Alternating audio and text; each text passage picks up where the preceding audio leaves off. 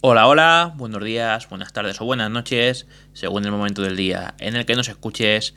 Bienvenidos a este nuevo episodio de este podcast, ya lo conocen, llamado F1 Everyday, donde podréis ver todas las novedades, todas las novedades en el mundo del motor, en este caso concreto en la Fórmula 1, en un gran premio eh, muy especial que llevamos esperando ya eh, por dos semanas, el Gran Premio de Rusia eh, en un nuevo enfrentamiento por el Mundial entre Verstappen y Hamilton. Eh, ha sido un fin de semana de lo más peculiar, de hecho eh, había una bandera roja en el FP2, el FP3 se veía suspendido por la lluvia, no venían flashbacks de Vietnam, o mejor dicho, flashbacks de Spa. Y bueno, después de suspenderse varias carreras que había entre medias, no llegaba la noticia de que menos mal finalmente sí se iba a conseguir disputar la clasificación. Una clasificación que fue espectacular, eh, con sorpresa desde el principio hasta el fin, eh, con una sanción que tenía Charles, eh, perdón, Max Verstappen, el cual va a salir último por ese cambio de motor. Charles Leclerc también va a salir último. Y bueno, vamos a ir repasando lo que ha pasado desde la Q1, en el cual a causa de la anulación de la última práctica, los pilotos tenían la dura tarea de competir bajo condiciones de mojado por primera vez en todo el fin de semana, por lo que mantenerse en pista era fundamental, sin importar que el asfalto tuviera, estuviera resbaladizo y la visibilidad fuera muy pobre. La mayoría de coches contaba con neumáticos intermedios, a excepción de Alonso, que optó por poner lluvia extrema. Eh, cuando el español había completado la primera vuelta cronometrada, muy lenta, quedó claro que las gomas verdes era la mejor opción. Se la jugó Fernando, sin duda era la mejor opción en caso de que la lluvia hubiera ido a más, ya que todos hubieran tenido que hacer un cambio rapidísimo y el piloto español ya tendría su, tiempo hecho, pero no llovió y, y eran muy lentos los neumáticos, por lo cual todos a intermedios, a medida que los minutos iban pasando, se había creado un carril menos mojado y los tiempos fueron cada vez mejores. La mejoría fue de 5 segundos entre el primer intento y, el último en esta ronda. La evolución era clara, pero esto no quería decir que fuera imposible no cometer errores, ya que Giovinacci perdió el control en su monoplaza en la curva 16 y quedó cruzado en la trazada. Eh, Charles Leclerc eh, estaba justo detrás, pero consiguió esquivarle con éxito, menos mal. Y también hubo una salida de pista de Valtteri Bottas eh, en la entrada de la chicane, por lo que estuvo obligado a hacer el zigzag eh, de la escapatoria de asfalto. Los sustos fueron constantes, eh, como el trompo de Sergio Pérez en la curva 2 o el tráfico en la vuelta de Stroll y su noda. Después de 18 minutos, los eliminados de esta ronda habían sido Kimi Raikkonen, Mick Schumacher, Antonio Giovinacci y Nikita Mazepin. Como Verstappen saldrá último en la parrilla, eh, ni siquiera marcó un tiempo eh, tratando de no arriesgar, eh, hizo la vuelta de instalación y volvió a boxes, algo que no hizo Charles Leclerc, ya que sí hizo un tiempo, además se metió en Q2, aunque en Q2 no hizo grandes esfuerzos, ya que igualmente pues iba a salir al fondo de la parrilla, entonces no, no tenía mucho caso. El nuevo set de intermedios ha sido clave.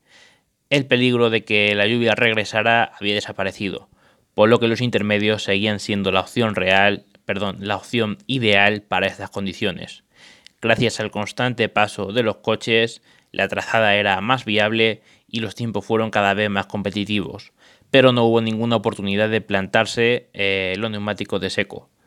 En esta eliminatoria, Nicolás Latifi y Leclerc no completaron ninguna vuelta lanzada, ya que los dos eh, han sustituido componentes de la unidad de potencia y acompañarán a Verstappen en las últimas posiciones de parrilla, por lo cual tres sanciones, eh, se trata de Max Verstappen, se trata de Charles Leclerc y de eh, Nicolas Latifi del Williams, que bueno, hizo un gran papel pasando a Q2, eh, también pasó a, bueno, a Q2 y Q3, incluso P3 George Russell, que es, es más normal que haga cosas anormales, pero bueno, eh, lo dicho, esos tres, eh, Latifi, Verstappen y Leclerc saldrán al final de la parrilla. Como el estado de la pista era óptimo en los últimos minutos, eh, los pilotos de Alpine, Carlos Sainz y también su noda, habían apostado por entrar en boxes y montar intermedios de nuevo. Esta decisión había dado en el clavo en la mayoría de ellos. Eh, el único que no pudo aspirar al top 10 fue el japonés. Una vez el cronómetro había llegado a cero, los eliminados habían sido Vettel por los pelos, eh, los Alfa Tauri de Gasly Sunoda. Por cierto, tremendo enfado tenía Gasly, eh, salía golpeando los monitores y todo con el casco. una reacción muy típica de su compañero de Sunoda. Y mientras tanto, Latifi y Leclerc también cerraba la ronda, saldrán últimos. Pero bueno, eh, enfado monumental de Vettel que se quedaba eliminado por los pelos y de Gasly que había estado arriba tanto en seco como en mojado en la gran mayoría de sesiones del fin de semana, pero justamente en Q2 eh, se quedaba fuera. Y bueno, ya en Q3 se venían cositas, se venían las sorpresas, la estrategia y la valentía eh, de los pilotos nos ha regalado un final increíble, pero tremendamente increíble, ya que, bueno, sobre todo por los tres primeros, ¿no? Eh, nadie se esperaba quiénes iban a ser. Eh, pero bueno, a veces la Fórmula 1 da sorpresas y sin duda ha sido así. Eh, después de media hora de rodaje constante, los coches apenas levantaban spray en los coches, ya no había lluvia. la mayoría de pilotos había marcado una vuelta cronometrada con los intermedios. El último que no siguió el camino del resto fue George Russell el británico había informado a su equipo que preparara la goma de seco. Eh, la pista aún, estaba delicada, pero él aceptó el reto y fue el primero en contar con los blandos. La verdad es que tremendo lo que patinó ese coche, eh, lo pasó muy, muy, muy mal. Pero bueno, eh, más allá de ello, Hamilton había impactado contra el muro en, en la entrada y se vio como la parte izquierda del alerón delantero estaba partida aunque pudo continuar. Eh, me refiero a la entrada del pit lane y aunque no supuso mayor problema, pero hay la anécdota de, que Hamilton la lió. Eh, las primeras vueltas de Russell eh, no habían tenido un impacto deseado, pero fue la tercera cuando empezó a mejorar los microsectores de una manera asombrosa. Lo mejor estaba por llegar, la sorpresa la protagonizó no la protagonizó un piloto, sino tres, una vez que todos completaron su intento eh, bueno, primero teníamos una pole provisional de Carlos Sainz que hacía vibrar a todos los españoles. Eh, fueron segundos mágicos en los cuales iba pintando eh, los sectores en morado, llegaba, marcaba pole y parecía que podía llegar a ser incluso definitivo. Pero la alegría saltó a McLaren cuando Lando Norris se alzó con su primera pole, la primera pole de su, de su carrera. Wow, se le quitó por los pelos a Sainz, que, que ya estaba frotándose las manos. Eh, bueno, eh, sorprendente lo de McLaren, que consigue su primera pole desde que la consiguiera Luis Hamilton en Brasil 2012 y está haciendo cosas que, que bueno, es para hacérsela, es mirar. O sea, eh, la semana pasada lograron su primer, su primer doblete desde el Gran Premio de, de Canadá de 2010 también su primera victoria de Brasil 2012 y otra vez otra estadística del mismo Gran Premio de Brasil 2012 como es esa última pole del equipo McLaren ha sido de nuevo eh, igualada por Lando Norris que bueno espectacular la primera pole de su vida se le quita a Sainz por los pelos eh, y, y, muy bien lo está haciendo McLaren en estas últimas carreras la verdad es que está siendo el equipo sorpresa el equipo casi revelación, ¿no? Están peleando por la tercera plaza del Mundial contra Ferrari, pero está en puestos muy alto del podio. Y bueno, parece que tuvieron un punto de inflexión desde, desde el parón del verano, porque sí que es verdad que me parece que fue la carrera anterior, no recuerdo si fue Spa o... No recuerdo cuál fue la carrera que se veía Norris eh, muy atrás, muy rezagado, que decíamos, jolín, con lo bien que iba este chaval, que iba tercero y ahora se queda tan atrás, Bota lo supera en la general, pero ostras, la verdad es que tremendo el trabajo que está haciendo McLaren.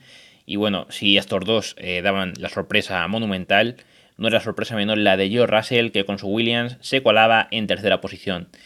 Espectacular, o sea, un McLaren, un Ferrari y un Williams en primera fila. Eh, Norris, Sainz y Russell. Es para creer. Williams, que hasta hace nada tenía el peor coche. Creo que ya no lo tiene, sinceramente. Creo que Haas está peor.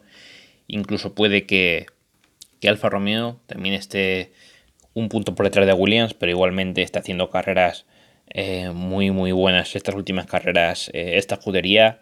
Incluso Latifi, ¿no? Que, que, no venía haciendo su mejor año, que perdía siempre las clasificaciones con George Russell, ahora también la sigue perdiendo, pero oye, puntuó en Hungría, puntuó también en Spa, esta carrera se ha metido en Q2, aunque vaya a salir último, y qué decir de Russell, que bueno, está a un nivel asombroso, o sea, se metía siempre Q2, Q3, Q2, Q3 en la primera parte de la temporada, eh, llegó a hacer el podio en Spa, que vale, no hubo carrera, pero se metió ahí segundo también en esa clasificación, se metió en primera fila y ahora otra vez eh, P3, no sé, increíble.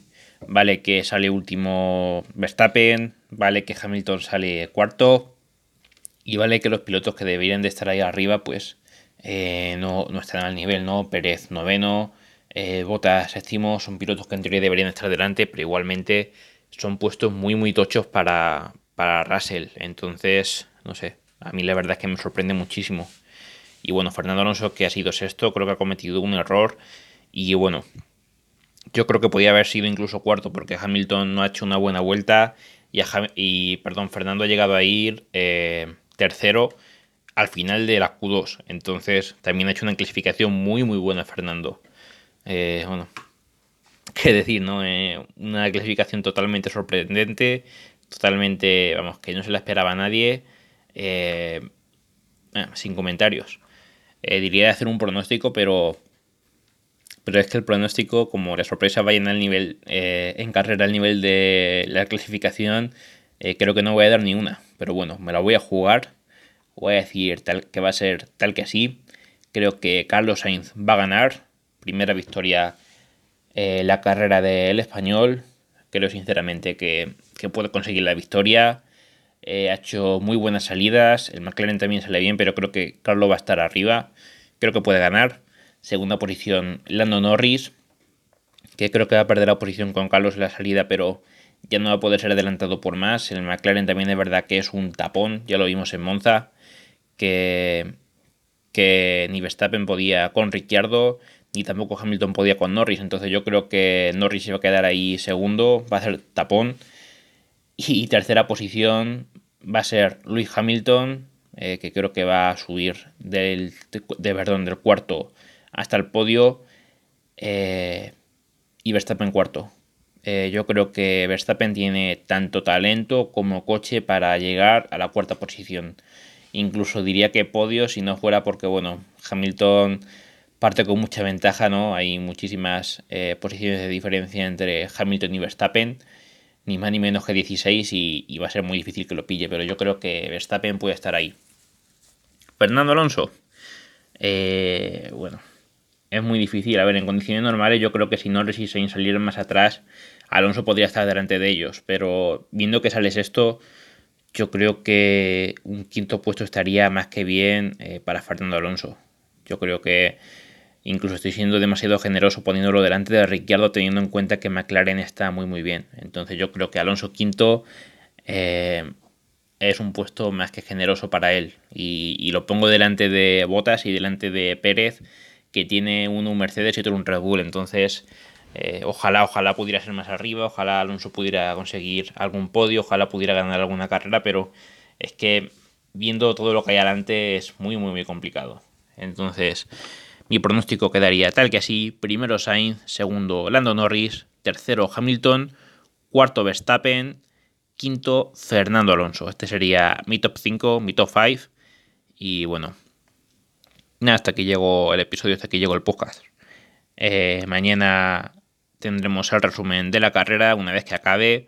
Esperemos que sea una carrera espectacular, que nos sorprenda tanto como la clasificación y que esté a la altura de lo que estamos viendo estos últimos grandes premios, tanto en Monza como en Hungría. Están siendo carreras muy buenas, muy interesantes. Vale que Zolder, eh, perdón, Zolder no, Zandvoort eh, en Holanda fue un poco tostón, pero este 2021 estamos viendo carreras muy muy buenas y esperemos que la de mañana sea tal que así.